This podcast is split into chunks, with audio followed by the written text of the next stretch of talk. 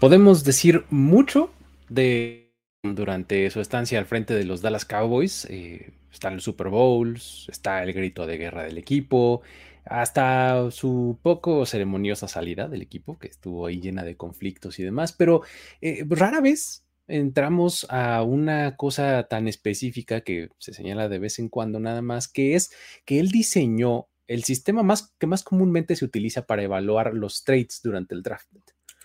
Este llamado Trade Value Chart es una referencia casi obligada para determinar, eh, por lo menos de manera inicial, quién ganó un intercambio o si un equipo pagó demasiado o muy poco para llegar a una nueva posición. El día de hoy eh, vamos a hablar eh, de qué es, cómo funciona y hasta las modificaciones y actualizaciones que ha sufrido esta herramienta. Además, fieles a la costumbre que estamos tomando últimamente, vamos a hablar de un jugador que marcó época y que poco a poco se empieza a olvidar. Daryl LaMonica. Ante su fallecimiento hace unos días, lo vamos a traer a la plática a manera de un pequeño homenaje. Todo esto lo vamos a hacer aquí en Historias de NFL para decir wow, relatos y anécdotas de los protagonistas de la liga. La NFL es un universo de narrativa, testimonio, ocurrencia y memorias que nunca, nunca dejan de sorprender. Y todas las reunimos aquí. Historias de NFL para decir wow, wow, wow, wow, wow, wow, wow. Con Luis Obregón y Miguel Ángeles es. Saludos amigos, amigas, bienvenidos a todos a este espacio en donde platicamos de cosas que tienen que ver con NFL y fútbol americano en general y nos hacen decir guau. ¿Qué tal, eh? ¿Cómo, ¿Cómo, están? Bienvenidos una vez más. Mi nombre es Luis Obregón y estoy con Miguel Ángeles. Es. ¿Qué tal? Bien, bien. Me, me, gusta porque si el nombre de historias de NFL para decir wow no quedaba claro, Exactamente, lo acabo de explicar. Luis acaba de explicarlo, entonces. y de manera muy precisa, entonces, pues no tengo nada más que agregar en este tema, más que darles la bienvenida a una semana más, porque ya saben que e, ese, ese concepto de vacaciones, pues en este programa no lo conocemos. No, ese Pokémon no, lo hemos capturado todavía. No, la verdad es que no, no, no conocemos ese, e-, ese, Digimon, el vacación, ese no, acá no lo manejamos. Exacto. Porque por alguna razón siempre encontramos algo que platicar semana con semana. Entonces. Exacto. Digamos que cuando no tengamos nada que contar, nos tomamos una vacación. Y hasta ahorita, pues siempre hemos encontrado. Sí, sí, sí, exactamente, ¿no? Ahí se nos han atravesado cualquier cantidad de cosas e historias y demás que eh, creemos que vale la pena platicar, ¿no? Entonces, eh, es básicamente mucho de lo que vamos a hacer este, en esta ocasión porque pues sabemos que estamos en la semana del draft, ¿no?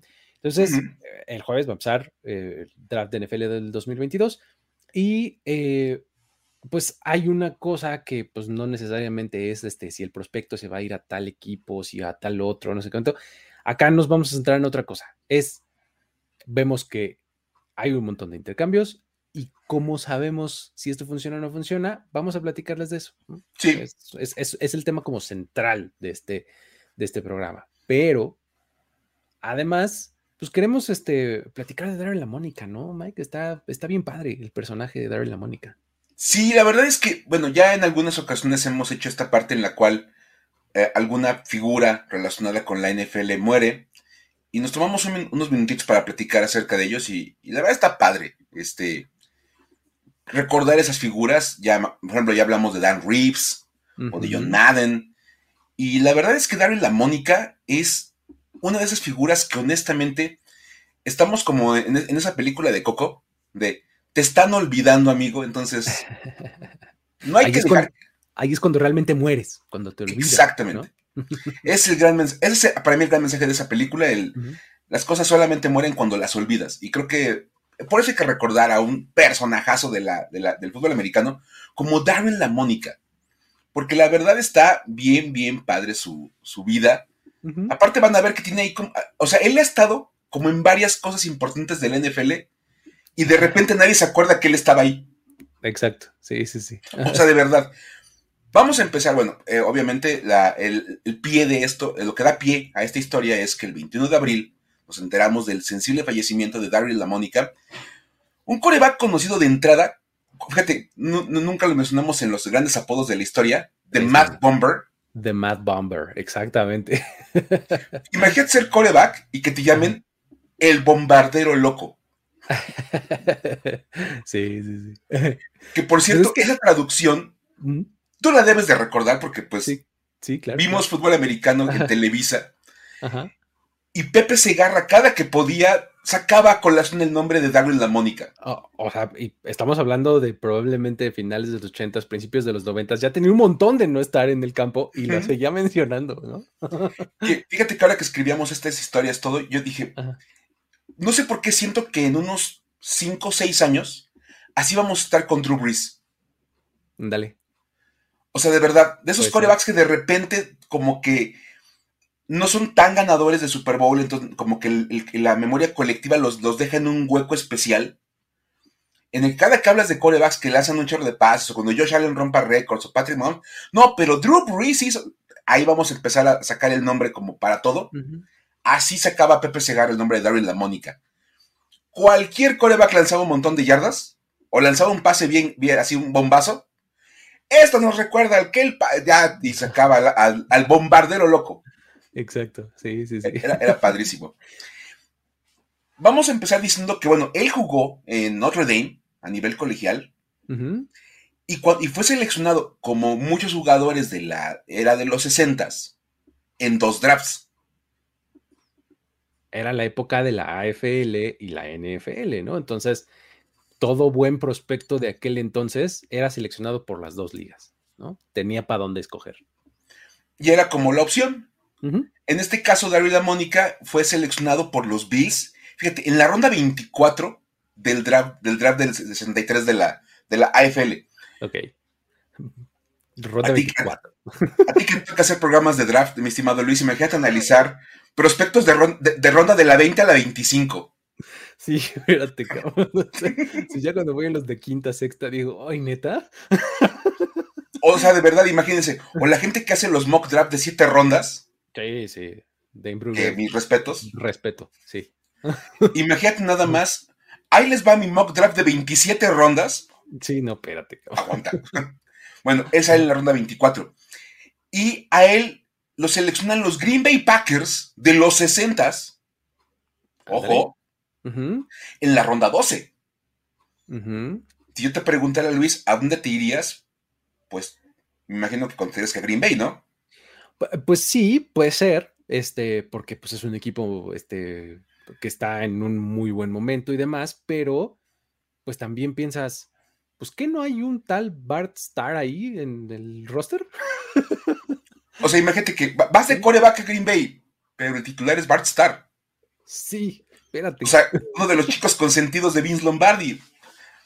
Y, fue tal cual, ese proceso que tú hiciste de pensamiento lo hizo Daryl La Mónica en ese momento dijo, pues sí me voy a Green Bay, pero jamás voy a jugar.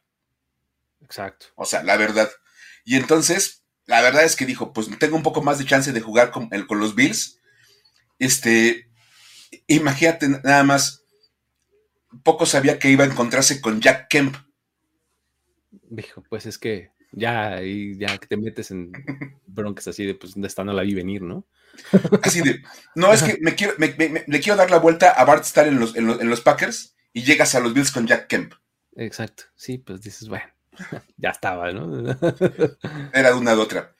Obviamente Jack Kemp lo tuvo en la banca, pues, cuatro temporadas, del 63 al 66, jamás tuvo chance de ser titular de tiempo completo, este, Dario La Mónica. Curiosamente, de repente entraba por alguna lesión o por alguna baja de juego de Jack Kemp, y entraba, y ahí como que jugaba un partidito, echaba algún juego, alguna cosa por el estilo, y en el 67, los Bills lo mandan a los Oakland Raiders.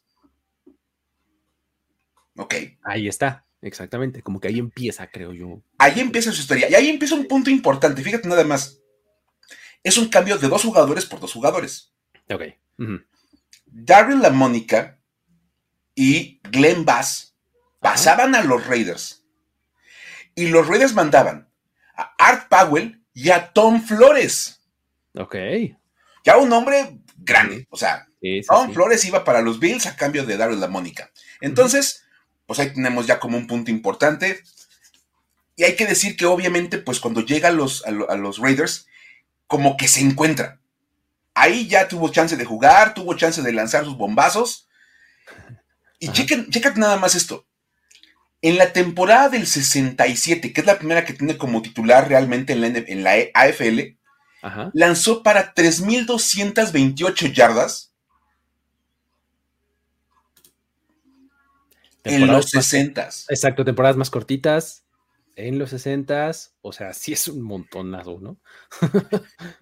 Con 30 pases de touchdown. Sí. Y 20 intercepciones. Porque, pues, ok, ajá. Porque pues por algo le en el bombardero loco. Es que es lo que iba a decir hace rato de cuando decís lo del apodo, pues, o sea, que te digan bombardero loco, pues está padre, pero también tiene su lado muy negativo, ¿no? Pues, pues está loco, ¿no?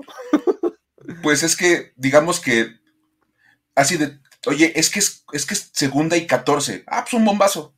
Ok. Está bien. Pero es tercera y una. Ah, un bombazo. ¿Hay de otra? Primer y diez. Normalmente corremos en primer y diez. No, hombre. Go long. Exacto. Four verticals. Four verticals. Vámonos.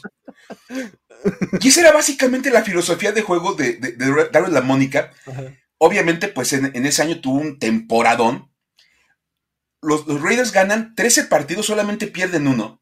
Lo cual, pues obviamente es un temporadón, como lo quieras ver. Sí, pues sí. Terminan jugando la final de la AFL y ganan, derrota, bueno, vencen, pero facilísimo a los Houston Oilers. 40 a 7 en la final de la AFL. Eso le da a los Raiders el primer campeonato en la historia de la franquicia. Exacto. O sea, decíamos, ahí, estaba, en muchos puntos importantes de la historia del NFL, pero como que no nos acordamos que el primer campeonato de los Raiders lo gana Daryl La Mónica. Exacto.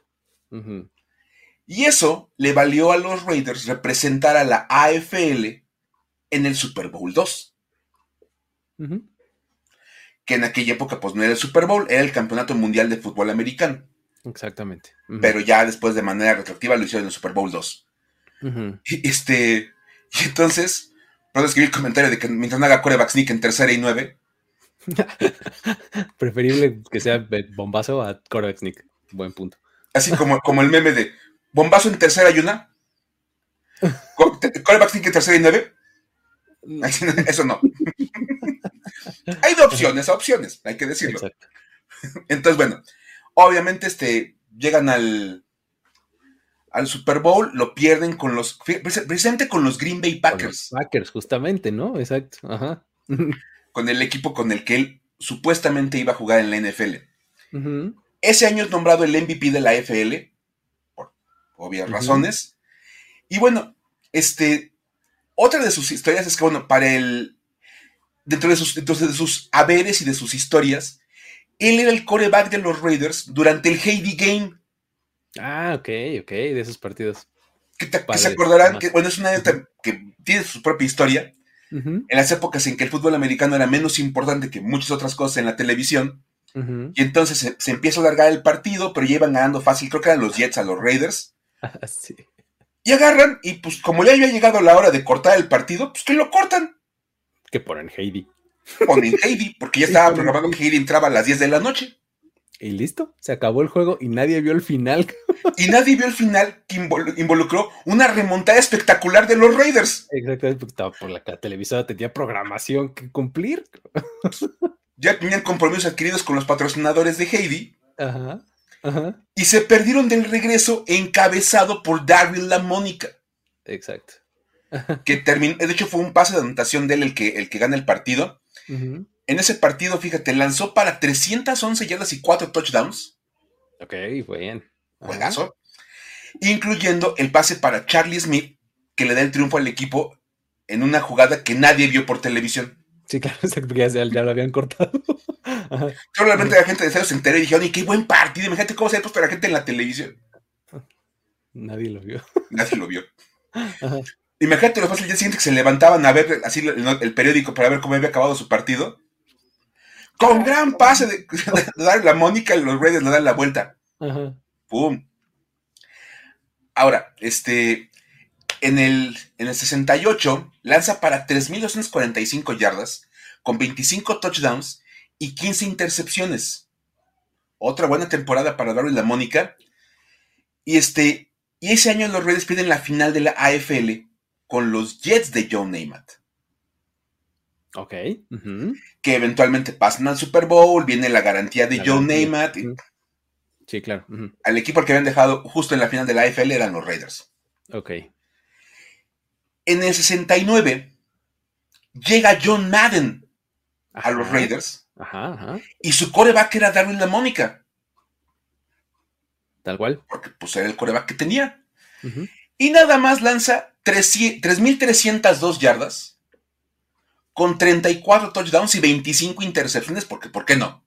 Exacto, exacto, exacto, exacto. Ajá. Entonces está padrísimo eso, o sea, unos números espectaculares, pero el montón de intercepciones ahí para acomodarlas. Es que, ¿sabes qué? A mí se me hace como que como que una, un este, como proto gunslinger, o sea, de los primeros, ¿no? Que hubo con esa mentalidad de, tú lánzala, y lánzala fuerte, y lánzala lejos.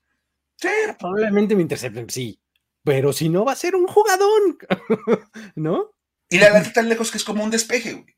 Exacto, así van a interceptar, pero 35 yardas para allá, no pasa nada, ¿no? Tu punta no le llega tan lejos.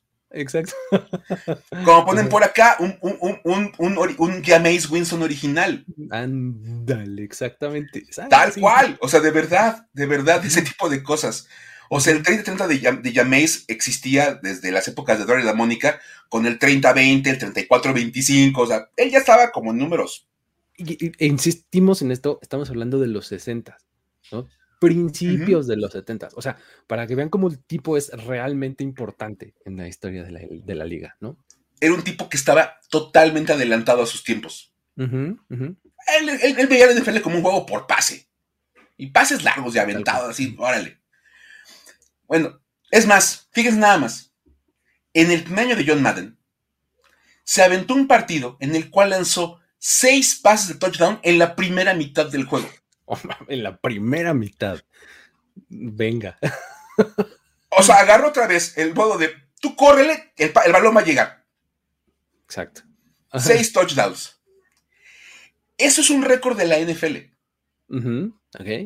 Y desde ese 69 hasta el día de hoy, solamente un jugador lo ha vuelto a hacer. Aaron Rodgers en 2014 contra los Bears. Ni Dan Marino, ni Jim Kelly, ni John Elway, ni ningún coreback, por más gunslinger que sea. Brett Favre, este, exacto, ¿no? Tú aviéntame la lista completa de corebacks gunslingers de la historia, ninguno lo, ninguno lo hizo. Que seis pases de touchdown en una mitad es una grosería, ¿no? Digo, es tres por cuarto, o sea, uno cada cinco minutos. Exacto, sí, sí, sí.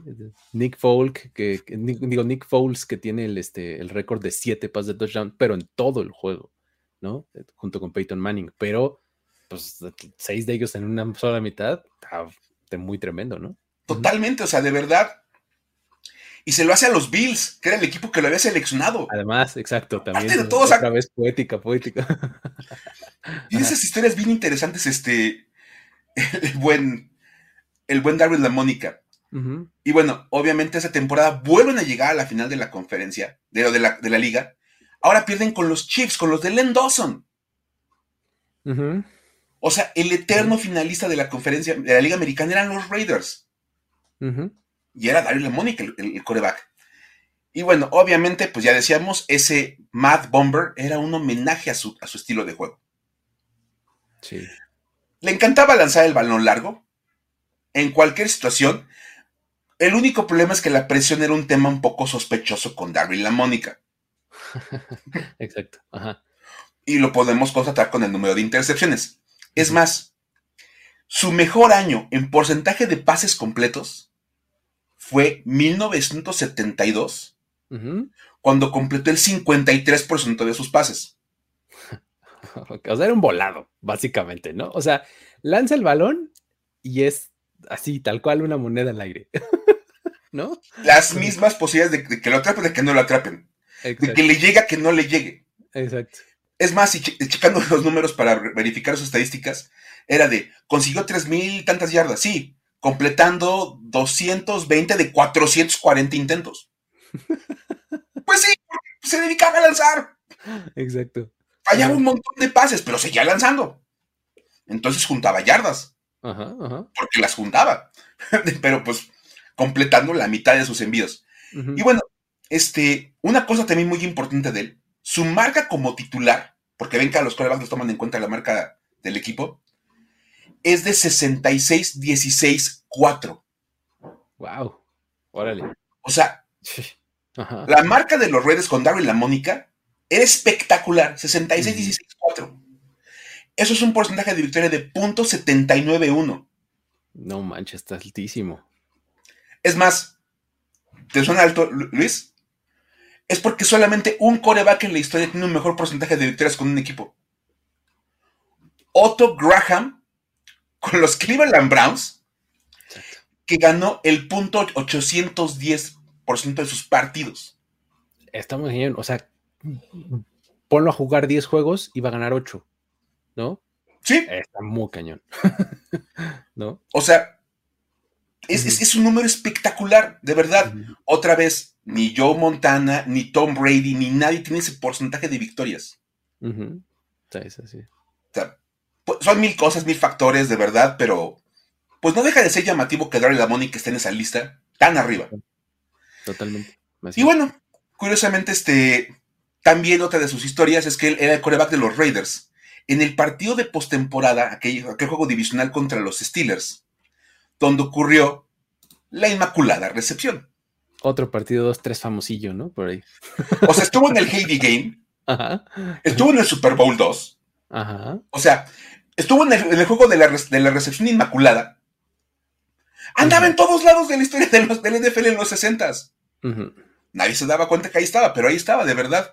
Este, y bueno, curiosamente en ese partido él fue mandado a la banca, porque empezó mal, y ya había un tal Ken Stabler rondando ahí el, rostro de los Raiders. Entonces, obviamente, pues este acabó el, sentado. Y, en el 76, ya de manera definitiva, los Raiders hacen el cambio y ponen a Ken Stabler como titular. De hecho, todavía pasó Daryl Mónica un año la, en la World Football League. Ajá, ok. O sea, imagínate nada más, o sea, él jugaba en la USFL antes de que la USFL existiera. Exacto. Y ya obviamente, bueno, pues él terminó su carrera, se quedó viviendo en, Fresno, California, que es de donde él era.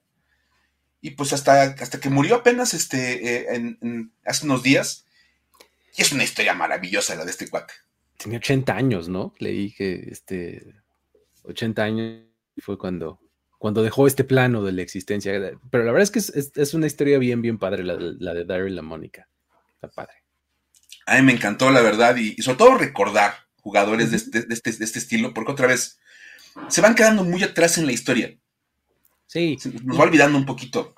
Y es fácil que se le olviden a uno estos nombres, la verdad. O sea, tienen que pasar estas cosas, ¿no? Como que se mueran, o que les pase algo así, como para decir, oh, estaba bien padre darle la Mónica, ¿verdad? Eh, aquí estamos nosotros para recordárselo. Entonces, si ustedes cuando vieron la noticia, porque se, se, puso en todos lados y los equipos pusieron sus obituarios, dicen, oye, pues este cuate que ya les contamos para que estén un poco más enterados de quién era Daryl La Mónica. La verdad, una, gran figura de la, de la AFL y de la NFL. Así es, efectivamente. Ahí está. Pequeña recapitulación a manera de homenaje.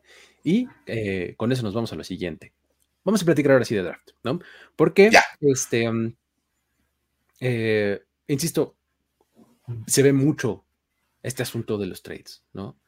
este, y pues eh, existe como mucho esta, esta idea de, eh, pues, ¿cómo sé si, hombre, grandes ganadores? De, oh, wow, no, hombre, esto fue un robo, hombre, o sea, sí, pues según quién o cómo, ¿no? yo te diría, Luis, por ejemplo, yo, tú eres mucho más experto en temas de draft que yo. me gusta, pero obviamente punto porque me pasa que digo, oye, es que a ver, por ejemplo, este equipo cambió su primera y su tercera para subir al un lugar. Ajá. Y tú de, O sea, entregaste una selección más por subir uno o dos lugarcitos. Yo me acuerdo cuando San Francisco subió para, este, perdón, Chicago subió para tomar a Mitchell Trubisky, que subieron como dos lugares, dos, tres lugares, y dieron como tres picks. Sí. Yo me acuerdo que mi reacción, obviamente, como aficionado al NFL, fue de, no, pues estafaron a los Bears. Dieron muchísimo, ¿no? fue un super robo. Y peor se pone la cosa cuando, cuando resulta que Mitchell Trubisky ni siquiera era bueno. Es que ese es el asunto. O sea, muchas veces juzgamos el trade, pues, post-mortem, ¿no? O sea, ya que el jugador sabe si fue bueno o fue malo, pues ya está mucho más fácil, ¿no? O sea, pues sí, o sea, este, ojalá pudiéramos este, evaluar así todo, ¿no? Pues sí. el asunto es que eh, e, esto no era, pues no era, no había ningún estándar, no había nada, o sea, no había nada que, que te permitiera tener algún punto de partida, aunque sea, ¿no? Y pues eh, resulta que pues, como cada equipo tenía ahí sus propios criterios, tenía sus propias listas en donde le daban como, eh, según ellos, sus propios valores, pero en realidad no había como un consenso, ¿no? Hasta que llegó un tal Jimmy Johnson a los Cowboys, a la NFL, pues, ¿no? Porque él estaba en, el colegial, este, coachaba ahí en este, en, eh, Miami, ¿no? Y este, resulta que eh, Jerry Johnson, Jerry, Jerry Jones compra al equipo, a los Cowboys, y se trae a su cuate de la Universidad de Arkansas, jugaban juntos, y le dice, vente a coachar a mi equipo que me acabo de comprar, ¿no? Este, los Cowboys, ¿no? Entonces llega y entonces empiezan a construir un equipo, a reconstruir a los Cowboys, ¿no?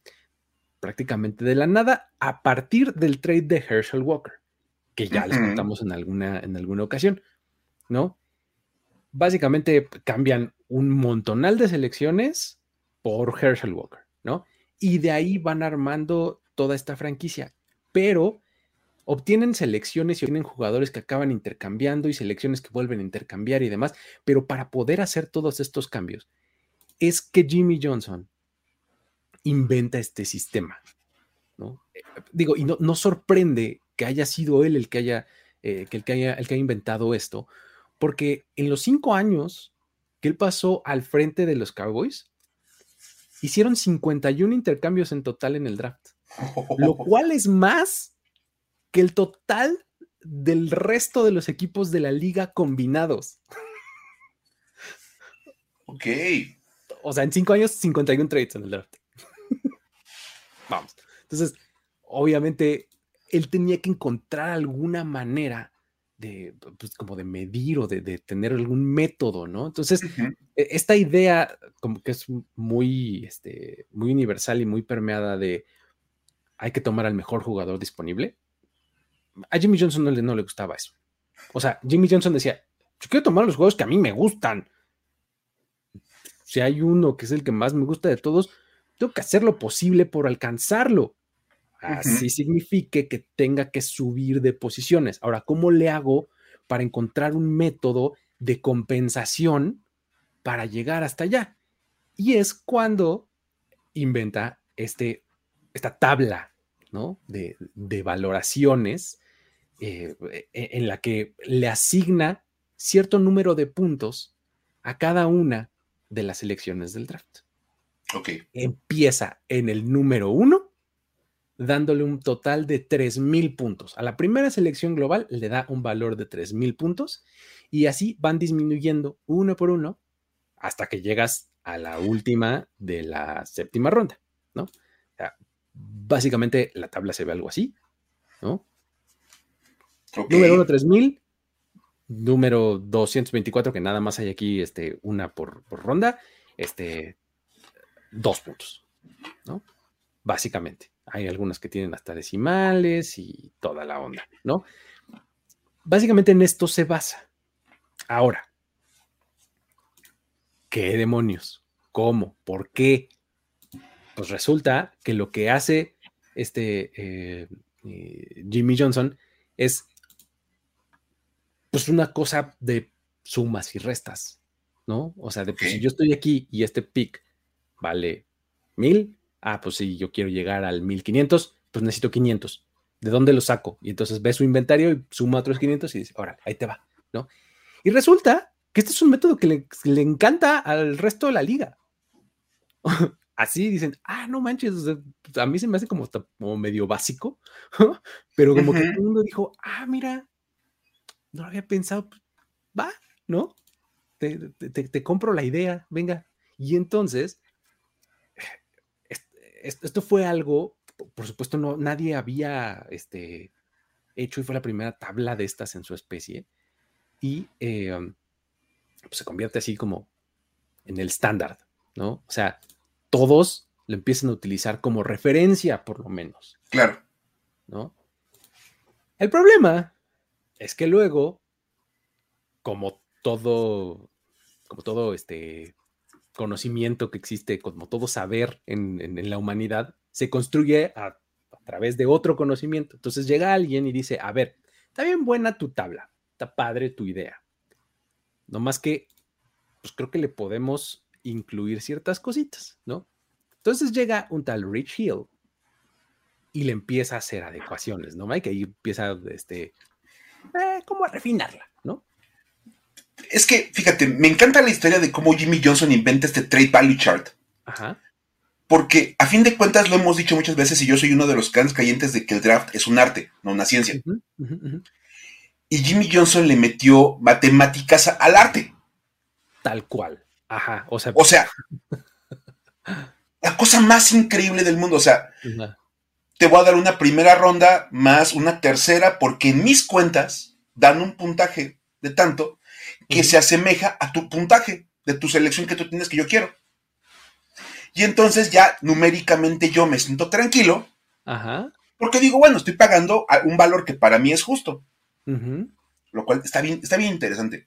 Pero obviamente, pues llegan tipos como como Rich Hill, estos jóvenes modernos con sus analytics, con sus estadísticas avanzadas y todo eso que actualmente pues ya es pues el, común denominador de la liga.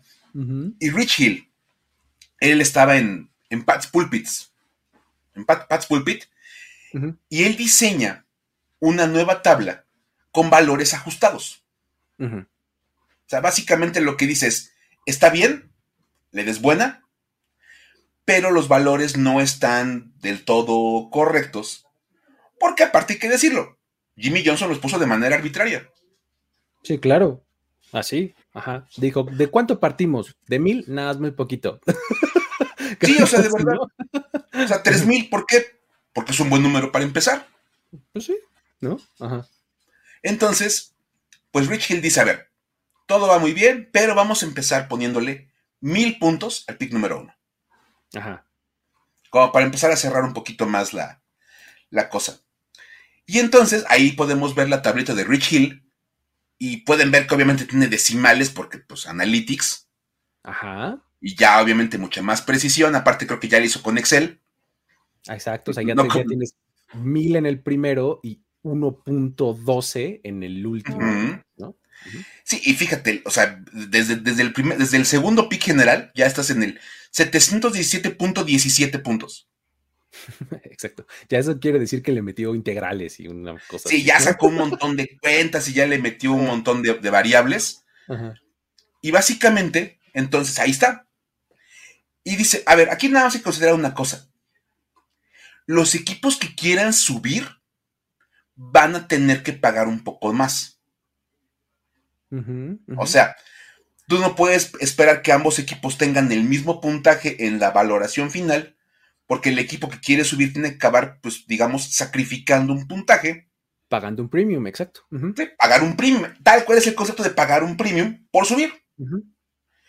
Y dice, ahora una cosa importante, un equipo que, por ejemplo, está en la segunda ronda y que se quiere regresar a la primera, va a tener que pagar un extra. Tal cual, exacto. O sea, no está mal, ya me regreso, ya me regreso. No, no, no. Vas a tener que meterle un valorcito extra, pues para que valga la pena para el otro equipo salirse de la primera ronda. Y obviamente también una cosa bien interesante es que Rich Hill dice, estos valores son para este año y no se pueden extrapolar al siguiente año. Ese, e, ese concepto a mí es el que creo que más me gusta de ese, de ese, de ese principio, porque mete factores como el salary cap, las necesidades del equipo, este, el contrato colectivo bajo el que está la liga en ese momento. O sea, mete un montón de variables para que cada año el trade chart value sea distinto, aunque sea de a poquito, pero sea distinto cada año, ¿no? Y que a fin de cuentas también creo que toma en cuenta una, cosa importantísima y que yo siempre he legado.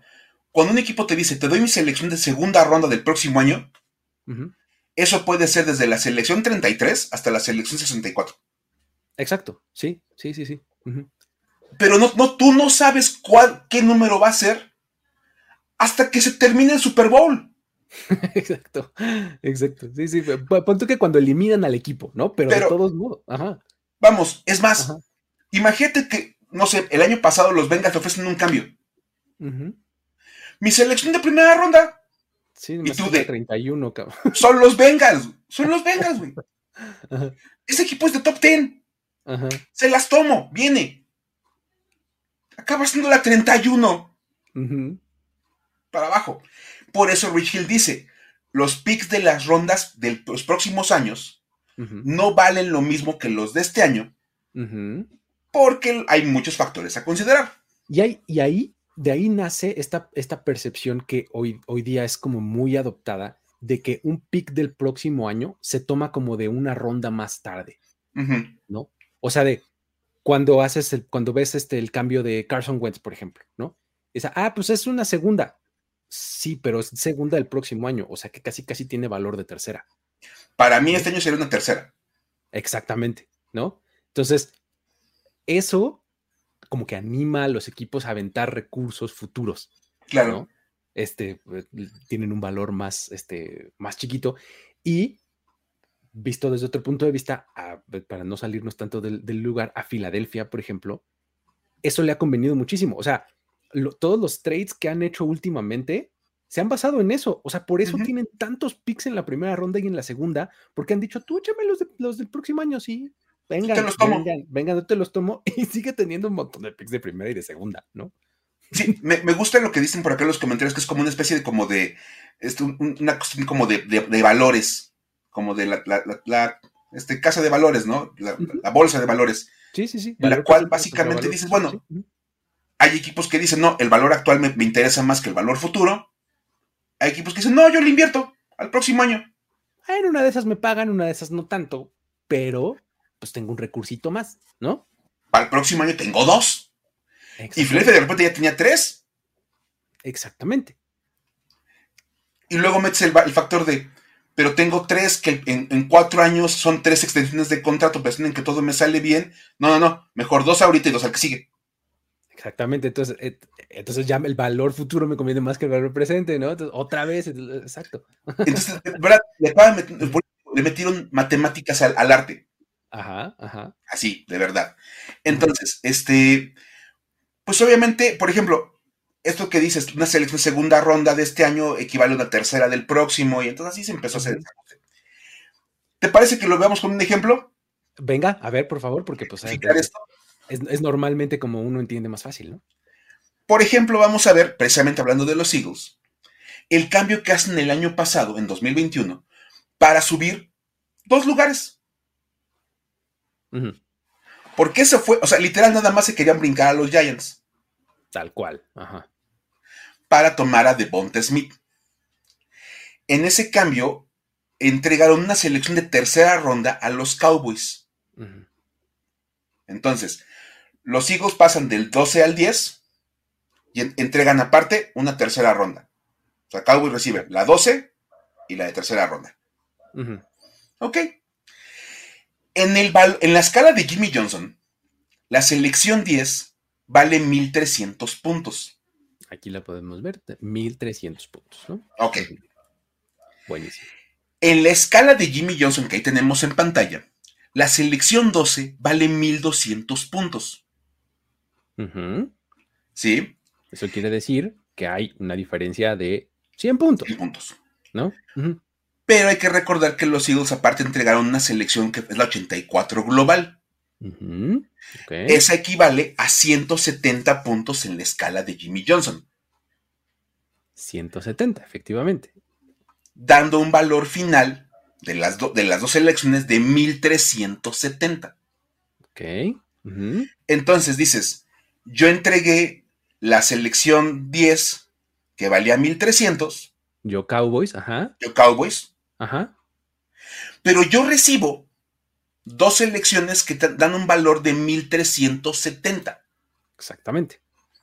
Tiene sentido por lo que decías. Bueno, le costó un poquito, unos cuantos puntos más porque pues, es el premium que pagó por subir, ¿no? Pero si lo ves por el puro número, pues salí ganando, ¿no? Y esa es la evaluación de los Cowboys. Yo gané el cambio. Porque yo me llevé un mayor valor que lo que acabé entregando. Ajá, exacto. Que es el valor que tiene que pagar Filadelfia por subir. Pero de repente dice, oye, pero si, ¿qué pasa si me entregan a lo mejor una cuarta ronda? Nos quedamos iguales. Ah, entonces no. me conviene. Tiene que ser tercera para que el, valor suba y eso es de un valorcito arriba. Entonces, ya no es nada más como de decir, es que una tercera como que puede funcionar. No, no, no. Hay un valor. hay un número. Y ya podemos negociar todos. En la escala de Rich Hill, vuelve a dar victoria para los Cowboys en el cambio porque en la tabla de, Hill, el pick 10 vale 369 puntos. A ver, pick 10, 369.09. Yo voy a redondear esto porque la verdad esto se puede, poner un poco más complicado con decimales. pero al fin de el número da. okay, eh, en el pick 12 podemos ver que el valor es 347, 347, 346.51. Redondeadito. Ajá y el pico 84 te aporta otros 51 puntos. Exacto. ¿Sale? Entonces, es más, con los decimales ahí puedes ahí como cerrar ese puntaje y darlo en 398. Perfecto. En ese caso, otra vez, los Cowboys ganan el cambio en 398 por 369 que acabaron entregando. Ok. Ok. Está padre regresas al punto de, pues es que ellos eran los que querían subir, entonces no me pueden eh, dar el mismo número porque pues no. Tú eres el que quiere subir, me tiene que dar un poquito más de puntos, ¿no? Y si tú le dices como Cowboys, oye, dame una primera y una segunda, Filadelfia va a decir, no, a ver, espérame, el valor ya se dispara bastante. Exactamente, ajá. Ya pierdo, pero pierdo por mucho. No es ese valor nada más del Prime por subir. Ya me quieres estafar con una selección mucho más elevada. Entonces, establece como una regla fácil de manejar para los equipos, así como de, ah, pues tanto, vale tanto, ok, saco la cuenta, me conviene, ahí estuvo. Y ambos quedan como tranquilos. Sí, y lo bonito de este asunto es que no importa el, bueno, creo que el, de Jimmy Johnson, el Trade Value Chart de Jimmy Johnson, lo puedes usar como una referencia muy general y muy, este, muy atemporal, por así decirlo. ¿no? Sí. O sea, normalmente cuando hablo de draft y cuando digo, ah, a lo mejor se pueden meter acá, acá, uso el de Jimmy Johnson porque es eso. O sea, es muy general. El de Rich Hill es específico para cada año porque mete un montón de factores más, ¿no? Entonces, ya cuando quieres analizar el trade, insisto, post-mortem, ¿no? Así de, ya hicieron el trade y entonces te vas a la de Rich Hill del año específico y entonces puedes ver quién pagó más o quién pagó menos, si le salió muy caro o muy barato o qué onda, o como entender la lógica de por qué ofrecieron lo que ofrecieron. Exactamente, entonces digamos que esa es la parte interesante de todo esto. Como dices, la de, de es como la tradicional para que todo el mundo trabaje con su evaluación y órale, ahí está. Rich Hill es año con año porque otra vez las estadísticas se mueven muy, muy rápido, los números cambian, hay que hacer ajustes y es imposible pensar que el draft del 2018 se puede manejar con los mismos números que el del 2022. Exactamente, sí, son dos mercados diferentes, dos este, eh, salary caps distintos. ¿Sabes qué? Otro, otro este, factor importante mete el de Rich Hill, las elecciones compensatorias. O sea, cada año se reparte un número diferente a cada equipo de selecciones compensatorias. Eso lo toma en cuenta Rich Hill para crear un trade value chart específico del año. Porque aparte es otra cosa, de repente tú dices, oye, mi primera selección de la cuarta ronda, pues hay que ver cuándo meten en tercera.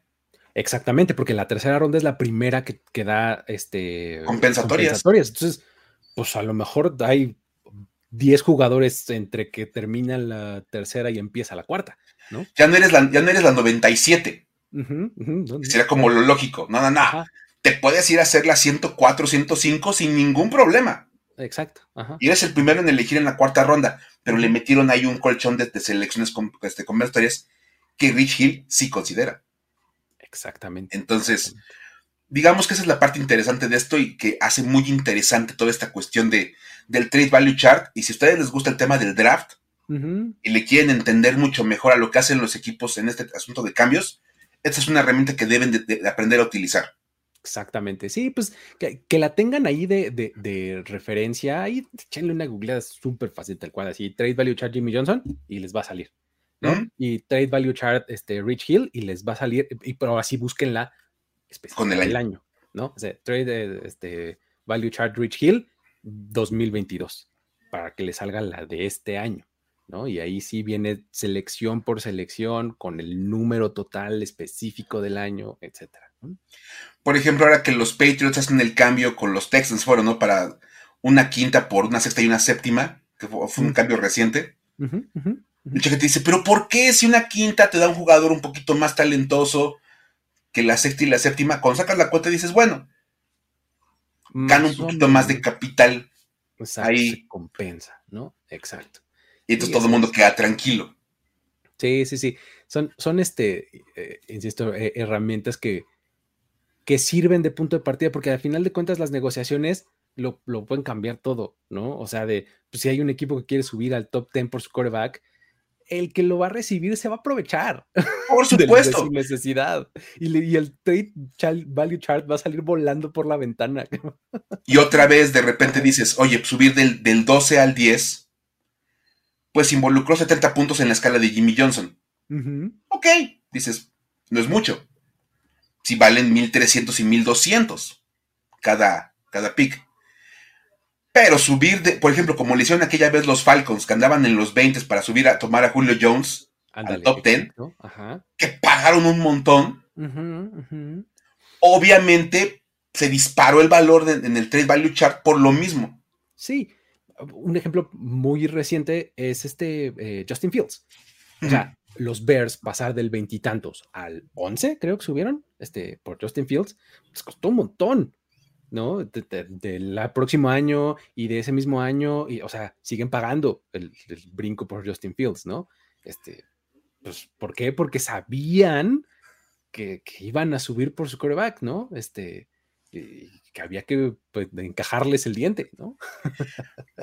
y entonces es cuando viene el punto como de decir, ok, a ver, ¿por qué pagaron tanto? Pues es que la selección 24, vamos a poner, tiene un puntaje bastante menor que la selección 12.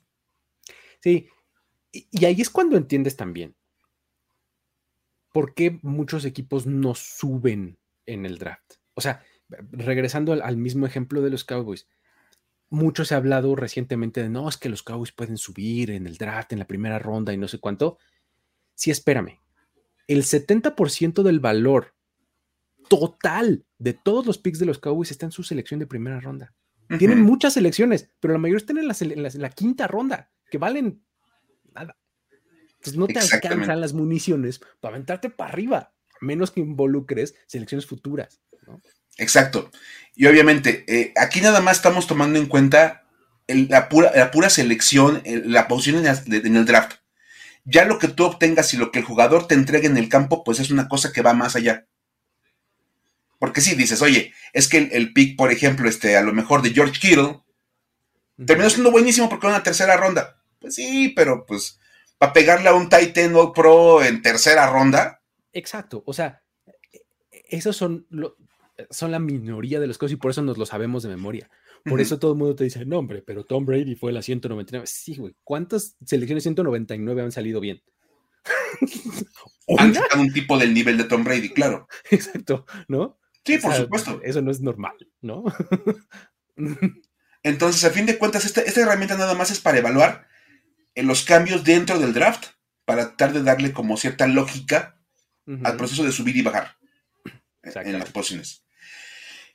Que tú tienes un jugador en tu roster y tú le vas a poner un precio, por ejemplo, el caso de Divo Samuel ahorita, que si vale una décima, que si vale una veinte, que si...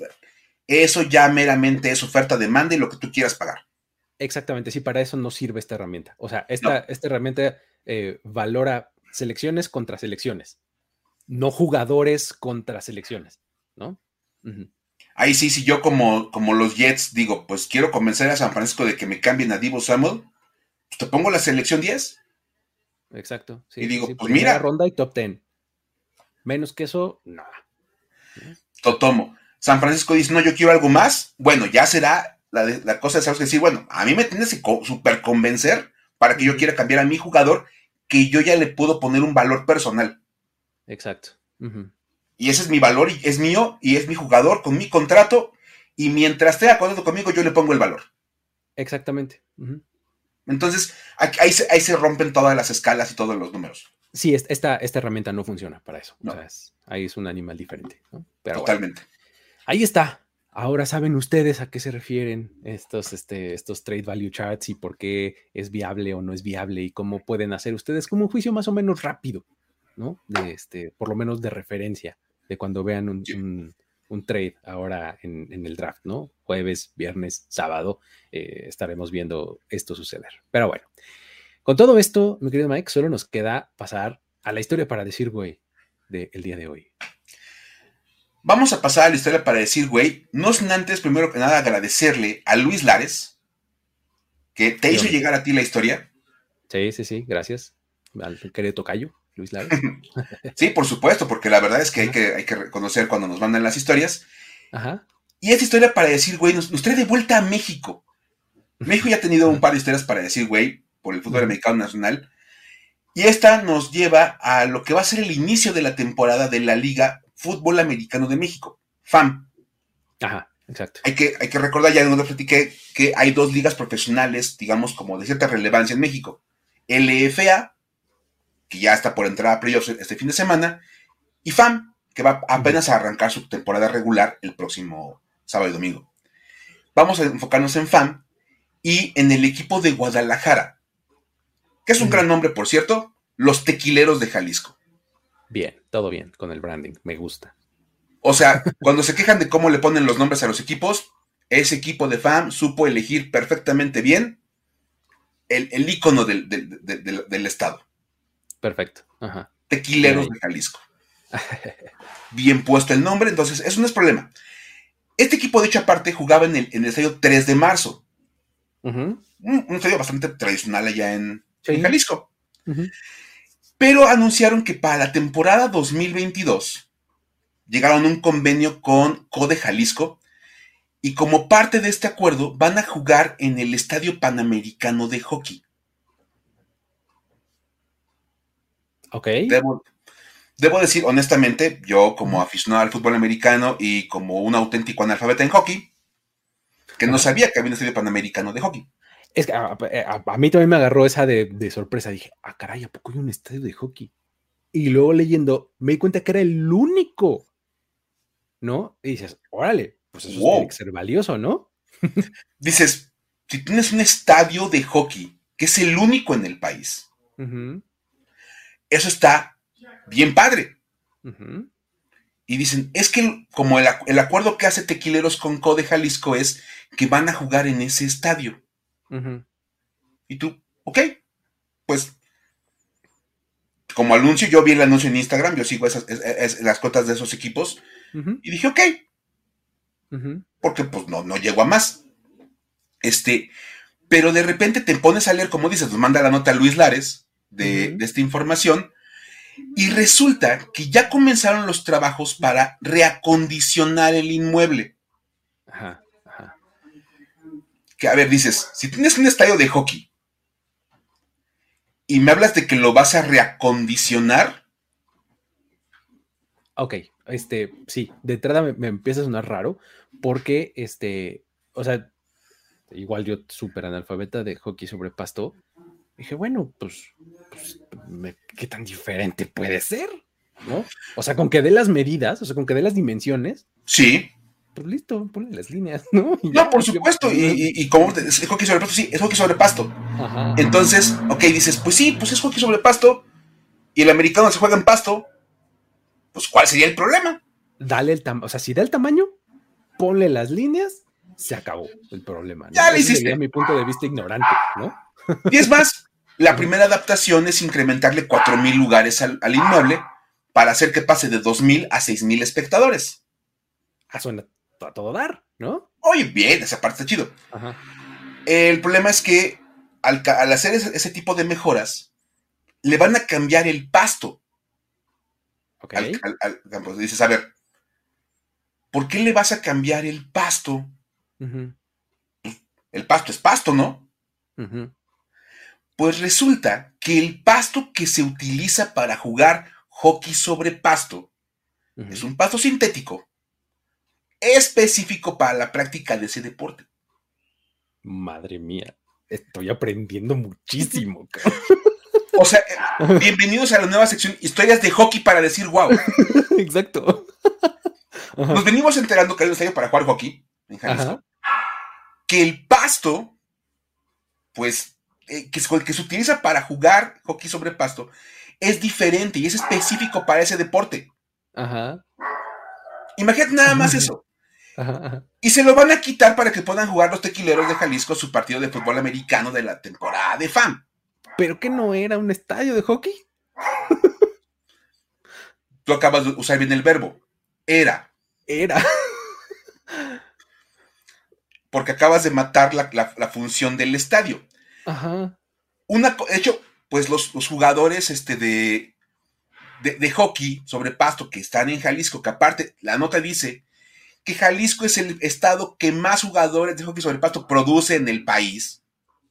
Y han dado medallistas y no sé qué tantas cosas, porque obviamente no van a poder entrenar en, el, en, el, lugar este, como que, tenían diseñado para eso. Y obviamente porque pues, van a ver entrenamientos del equipo de, de fútbol americano. Entonces ya te rompen los horarios de entrenamiento no vas a poder entrenar en ese, en ese campo porque no es el mismo pasto. Entonces no puedes entrenar en ese lugar. O sea, básicamente les quitaron el estadio.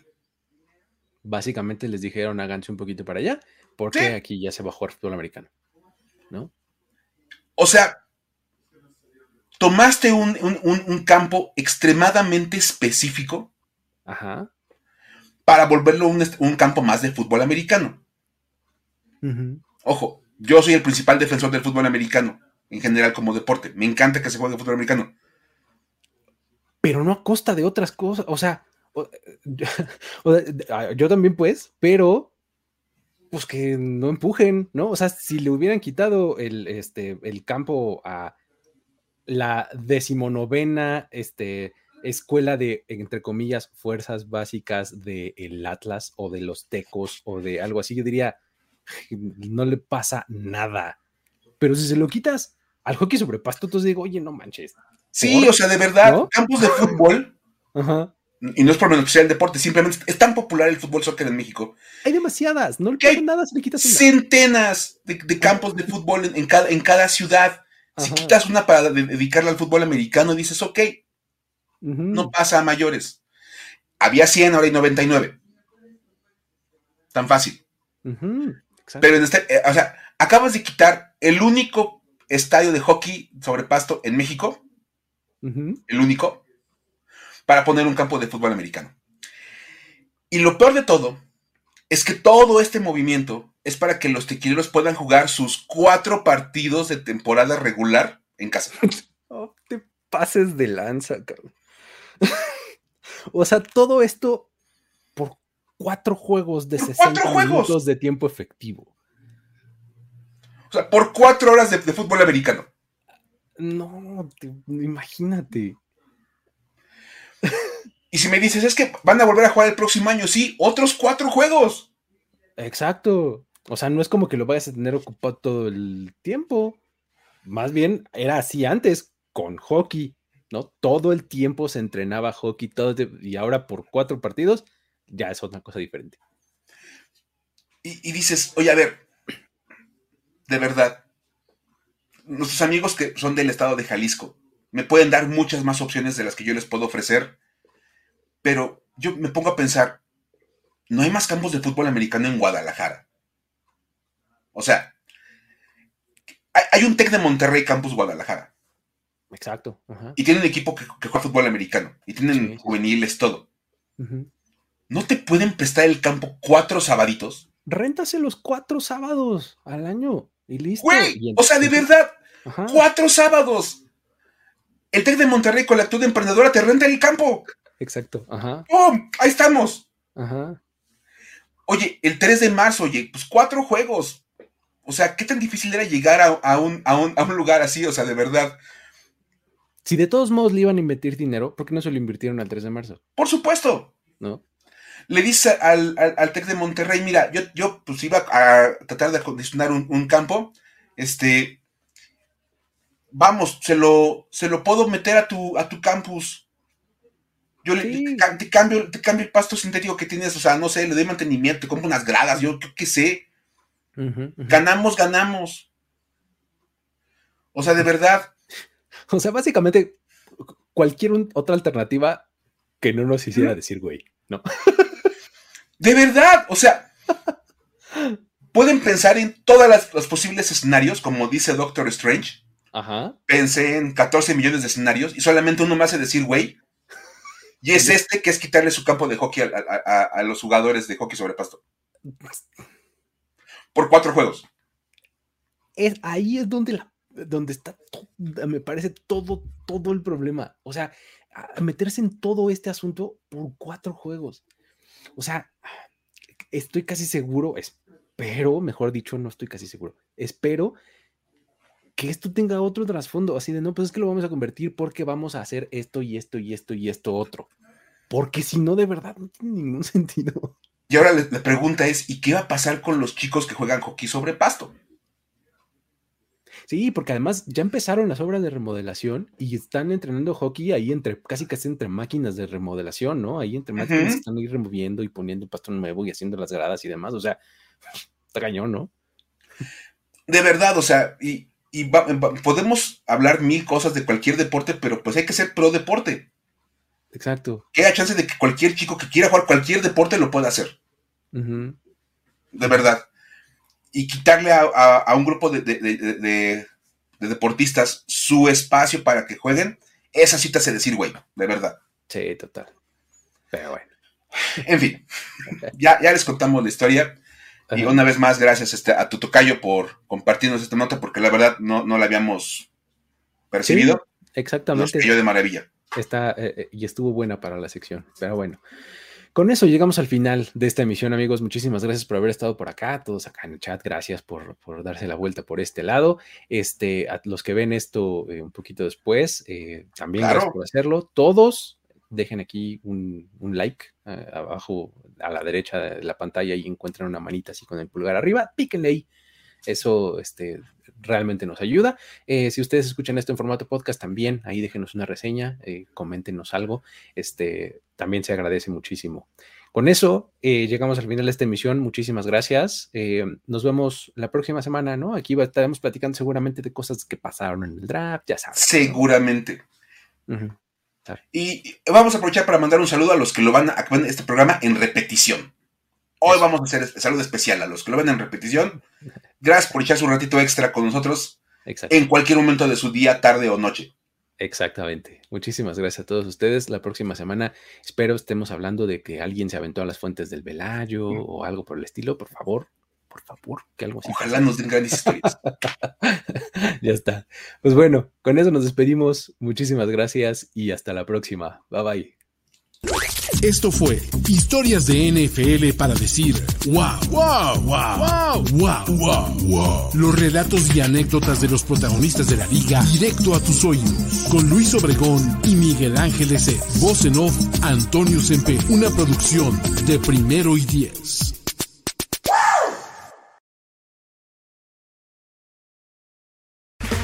Okay, round two. Name something that's not boring. Laundry? Ooh, a book club. Computer solitaire, huh? Ah, oh, sorry, we were looking for Chumba Casino. That's right. ChumbaCasino.com has over 100 casino style games. Join today and play for free for your chance to redeem some serious prizes. ChumbaCasino.com. No purchase necessary. Full prohibited by law. 18 plus terms and conditions apply. See website for details.